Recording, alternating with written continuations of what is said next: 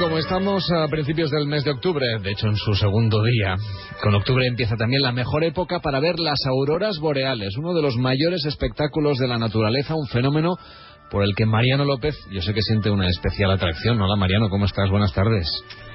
Muy buenas tardes, Carlos, así es. La temporada, se podría decir, para ver las auroras boreales, pues va de otoño a la primavera, desde este mes de octubre hasta marzo. ¿Cuándo recomendarías tú viajar para poder contemplar mejor este espectáculo?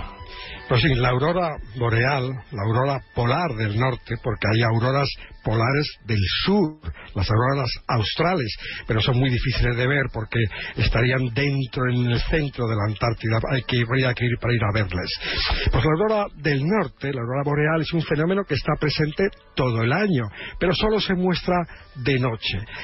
se muestra en las latitudes del extremo norte del planeta de noche. De modo que no se puede ver en verano cuando el sol en esas latitudes brilla prácticamente todo el día y de hecho llega a estar presente 24 horas al día en algunas de esas latitudes. Así que hay que intentar ver las auroras de octubre a marzo. Mejor ahora y en marzo que en el centro del invierno porque las temperaturas ahora y en marzo son más suaves.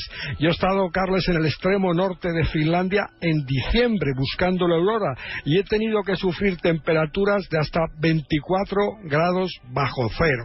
Se me lavan las pestañas. tengo algún testimonio, tengo algún testimonio gráfico de ese momento y de ese frío. Ahora no hace frío, no hay nieve y con suerte se puede ver la aurora reflejada en los lagos. Ese fenómeno también maravilloso al que llaman la doble aurora. A ver, Mariano, ¿por qué va la gente a pasar ese frío? Gente como tú, 24 grados bajo cero.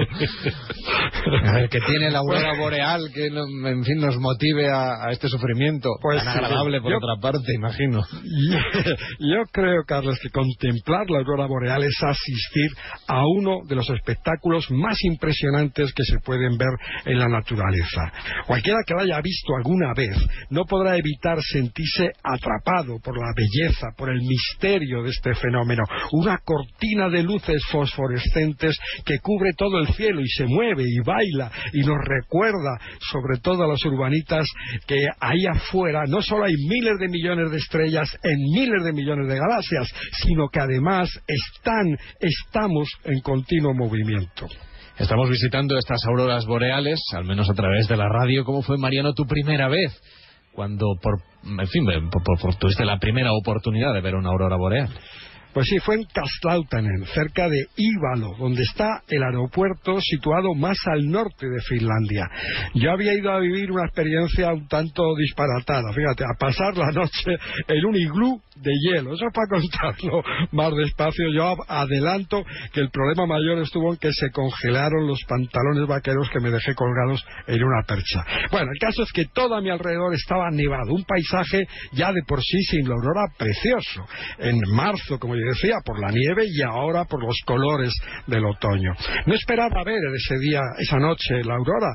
La aurora, hay que decirlo, es impredecible. Su intensidad depende mucho de las tormentas solares. Pero yo tuve mucha suerte. Cerca de las 10 de la noche, en un extremo del cielo, nació una especie de rizo verde, pequeño, fosforescente, que describía círculos sobre el centro.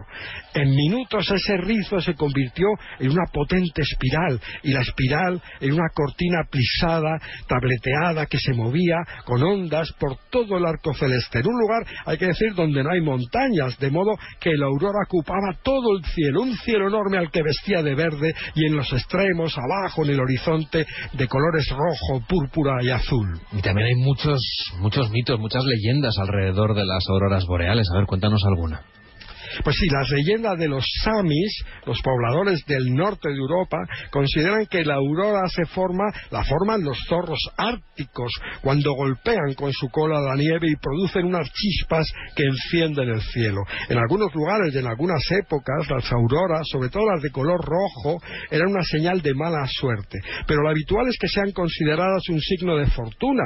Hoy, los principales clientes de los alojamientos emplazados en sitios estratégicos para ver las auroras son japoneses, coreanos, que están, que se mueven atraídos por una, mitología propia. Es decir, eh, les parece que ver la aurora es un signo de muy buena suerte, sobre todo para los enamorados, para los recién casados. Son destinos de frío de luna de miel. Primero se conectan con el lugar para asegurarse que se están produciendo auroras y viajan de inmediato, compran el avión si puede ser en el día y viajan allí a esos lugares porque, como te decía, consideran que las luces del norte atraen la buena suerte, sobre todo a los enamorados. ¿Y dónde se pueden ver las auroras? ¿Cuáles serían, no sé, los mejores emplazamientos que podríamos recomendar según tu experiencia? Pues sí, los expertos dicen que los mejores emplazamientos se encuentran en torno al paralelo 70, paralelo 70 norte, 5 grados por encima de la línea del círculo polar ártico. Si nos fijamos en el mapa de Finlandia, ya que lo he citado, por ejemplo, pues los mejores sitios estarían unos 500 o 600 kilómetros al norte de Rovaniemi, al norte de la casa de Papá Noel. En Noruega el sitio ideal sería Alta, una ciudad a la que llaman precisamente la ciudad de las luces del norte.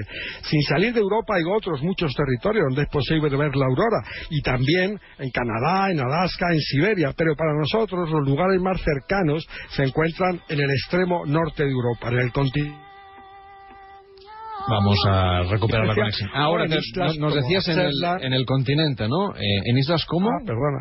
Sí. Ay, perdona. Decía que... No, te hemos perdido. no, eh, no es culpa tuya.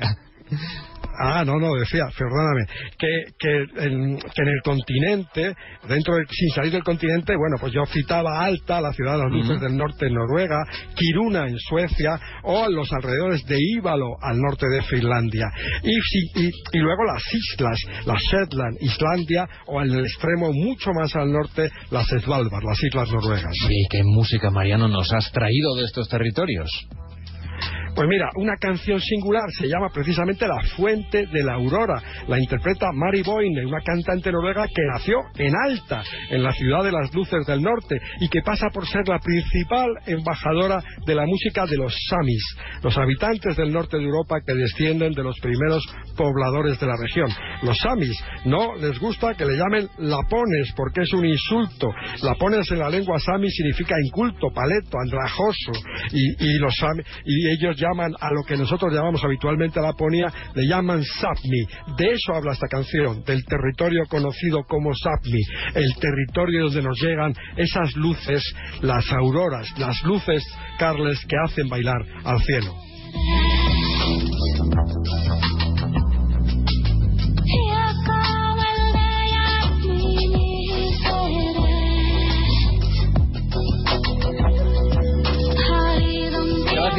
Tengas una feliz semana. Hasta el próximo domingo. Cuídate mucho.